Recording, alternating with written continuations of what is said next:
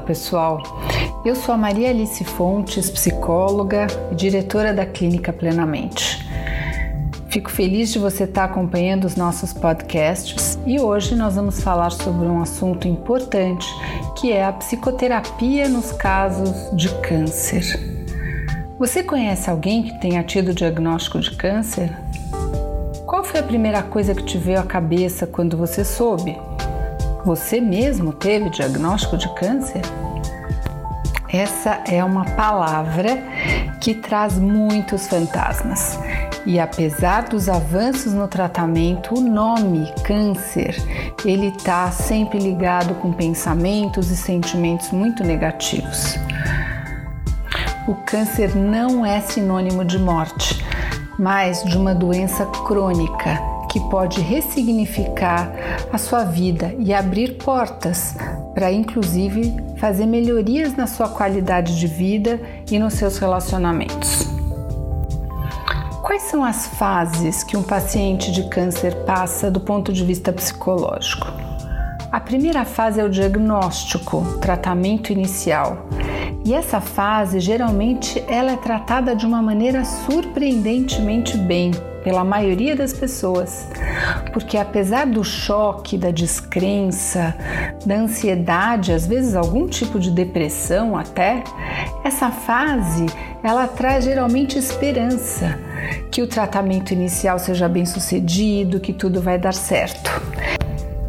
É uma fase onde algumas pessoas que passaram a vida se dedicando para tentar evitar doenças por meio de dieta, um bom estilo de vida, eles começam a pensar: puxa, agora eu tô com câncer e isso é uma afronta para minha história. Pode ser que eu tenha causado câncer de repente não sabendo lidar com o estresse na minha vida. E é muito comum a gente enfrentar uma fase inicial onde a pessoa tem culpa. E ela começa a acreditar que o câncer é resultado de não ter sabido lidar com o estresse da vida ou por ter tido alguma perda anterior. Enfim, começa a relacionar o diagnóstico com alguma coisa que tenha acontecido diretamente na sua vida. É uma fase difícil, porque se você se culpabilizar, de fato isso não vai ajudar nos próximos passos do seu tratamento. Essa é uma fase inicial de muito receio, receio da perda da independência, do trabalho, da própria qualidade de vida, da ameaça da perda da independência mesmo da pessoa. Então essa primeira fase, ela é marcada por uma ansiedade assim de existência, sobre o sentido da vida. E alguns pacientes encaminhados por oncologistas para o tratamento psicológico, eles muitas vezes não conseguem cumprir algumas recomendações do tratamento devido à própria negação. A pessoa fica paralisada, às vezes deprimida, meio que assim obsessivamente só pensando.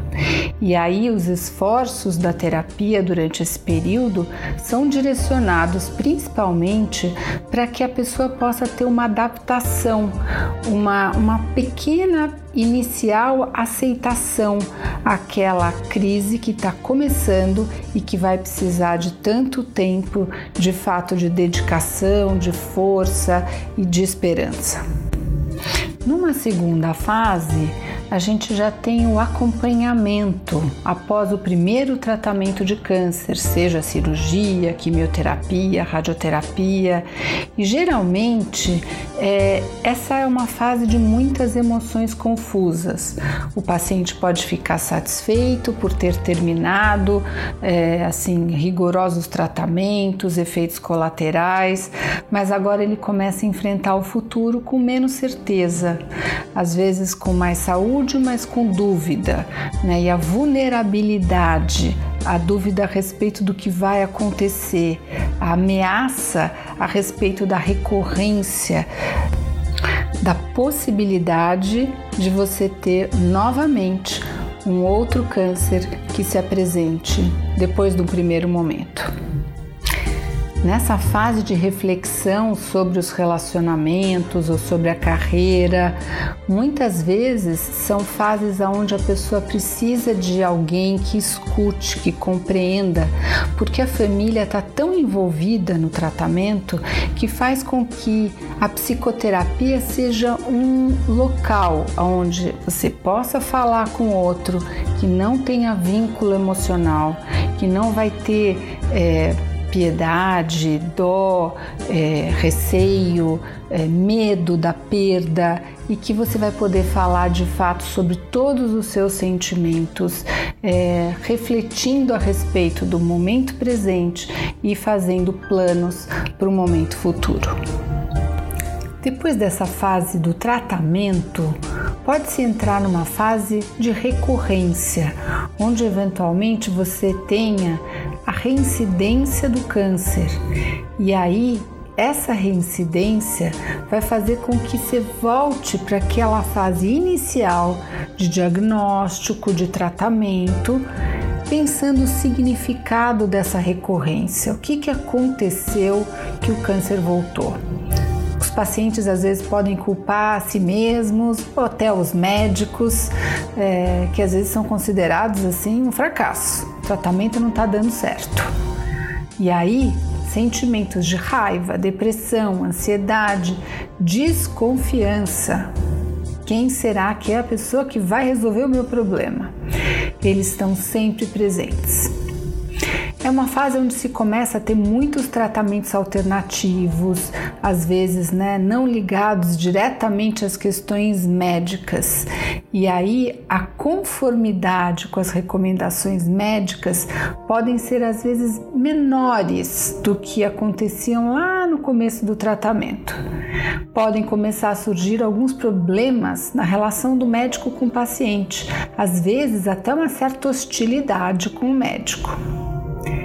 Nesse momento, as questões da terapia psicológica elas vão estar tá ligadas com intervenção de crise, né? com uma terapia mais de suporte mesmo. Às vezes é necessário medicação, às vezes não.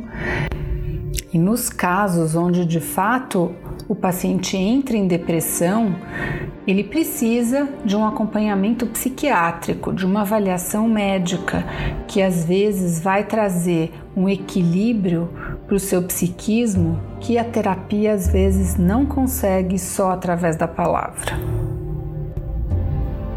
Quando se passa por uma fase já terminal, essa fase ela é considerada paliativa. O que quer dizer paliativa? Sabe-se que não tem mais um tratamento objetivo nem médico para ser feito.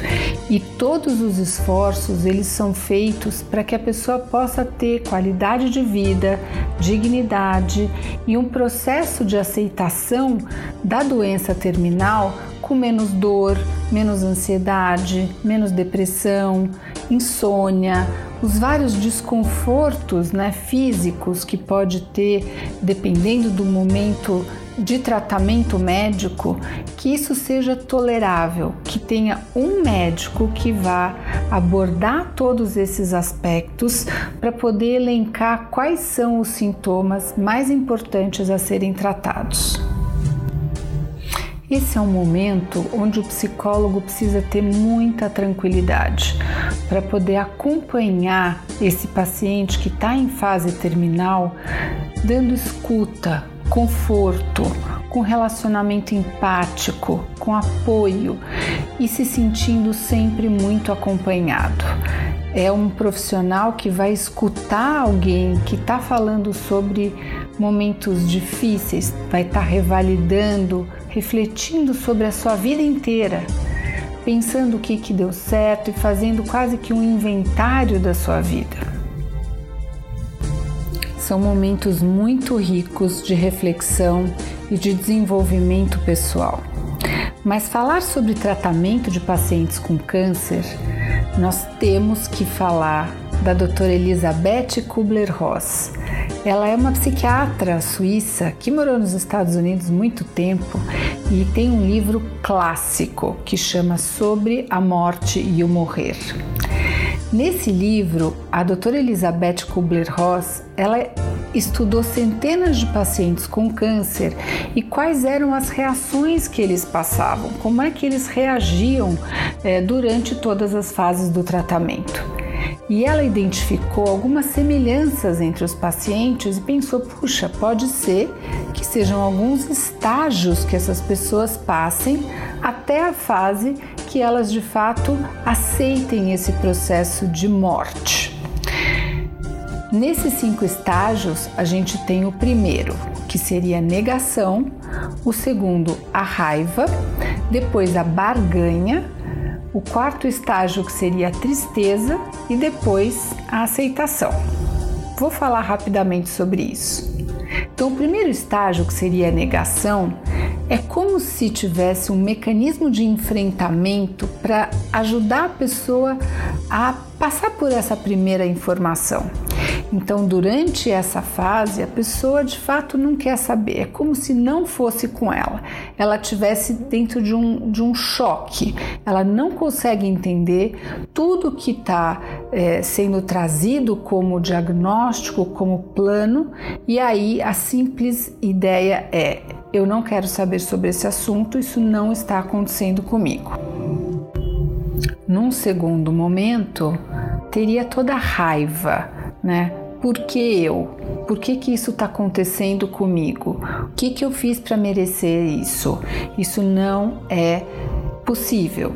Então, a raiva, né, a pessoa se cercar de amigos e familiares para conversar sobre esse assunto, pessoas que passaram por situações semelhantes, é uma maneira útil até para superar essa fase de raiva tão importante. E aí vai passando para o terceiro estágio, que é uma certa barganha. O que é a barganha? É uma certa troca. Vamos dizer, se eu fizer isso, se eu me dedicar ao tratamento, se eu comer bem, se é, eu conseguir seguir todas as recomendações médicas, então tudo vai dar certo. Então as pessoas vão tentando, os pacientes de alguma maneira, barganhar para evitar algumas perdas futuras, mudando seu estilo de vida, prometendo, quem sabe, para Deus que vão mudar e que tudo vai ser diferente, que eles vão realmente ter uma boa é, dedicação à sua saúde. Depois da barganha, é muito comum e esperado que venha a tristeza, que venha a depressão, que venha é, toda o peso daquilo que não pode ser processado e que a pessoa de fato entre num processo de tristeza, de não aceitação, às vezes de distanciamento. A depressão, às vezes, ela não é só manifestada pela tristeza, ela pode ser manifestada por irritabilidade, por uma tendência a querer ficar sozinho, não conversar, isolamento social, várias características que fazem com que nós entendemos que aquela pessoa está vivendo um luto, uma tristeza importante. Claro que depois dessa tristeza, a gente tem uma fase de aceitação, sim. Uma fase de aceitação do diagnóstico onde quase que assim se passa por uma fase de resignação. Eu aceito, mas não aceito de forma alegre, feliz e contente, mas eu aceito de forma tranquila. Aquilo já faz parte da minha vida. Eu sei, eu já fiquei bravo, já fiquei irritado, já fiz tudo o que eu podia para resolver esse problema, já me entristeci e agora cabe a aceitação. E essa aceitação resignada, muitas vezes a gente identifica que pode trazer até uma paz. A gente percebe que o paciente fica em paz e ele consegue falar livremente, com uma maneira mais leve, com as pessoas que estão ao seu lado, entendendo que tudo que pode ser feito foi feito e que ele aceita e que ele está bem e que ele está em paz com o processo de tratamento dele. Claro que essas fases, elas não acontecem assim de forma seguida para todos os pacientes, uma depois da outra, com uma fase bonitinha esperando a outra acontecer. Elas podem acontecer de trás para frente, elas podem acontecer uma seguida da outra, às vezes um dia numa fase e semanas na outra, mas a doutora Elizabeth Kubler-Ross identificou que os pacientes com câncer frequentemente passam por esses estágios. E o mais interessante é que nós podemos identificar que esses estágios do luto, eles não acontecem só para pacientes com câncer. Eles acontecem com qualquer situação onde a gente tem uma perda importante, uma perda significativa de algo na nossa vida. O mais importante é entendermos que a morte, ela simplesmente é parte do processo da vida. Nada mais é que parte da natureza. E à medida que a gente entende, ressignifica a nossa morte, a nossa vida pode ser muito mais plena, cheia de prazeres e entendendo as limitações próprias da vida que nós temos. Para finalizar, eu gostaria de recomendar que qualquer um que estiver passando por uma fase difícil de diagnóstico de câncer, seja por qualquer tipo de câncer, deve estar aberto para conversar com um profissional de saúde mental que pode ajudar nesse processo. Eu considero que a saúde mental é aquilo que a gente tem de mais precioso, porque se você não tem saúde física, mas você tem saúde mental, você com certeza vai viver bons dias de qualidade de vida. Então, preze a sua saúde mental. O que faz você se sentir equilibrado? O que faz você viver, acordar cada dia sem irritabilidade, sem mau humor, sem tristeza e acreditar que cada dia vale viver? Espero que eu tenha ajudado a fazer vocês de alguma maneira refletirem, pensarem. E nós estamos sempre à disposição na Clínica Plenamente, como equipe de saúde mental. Meu nome é Maria Alice Fontes, eu sou psicóloga e caso você tenha alguma sugestão, pode mandar um e-mail para mim através do ma@plenamente.com.br. Siga também as nossas redes sociais no Instagram, Maria Alice Fontes, Clínica Plenamente Oficial, e espero que a gente possa sempre ter uma palavra de ajuda e alguma informação que possa trazer mais qualidade de vida para você. Um abraço, tudo de bom.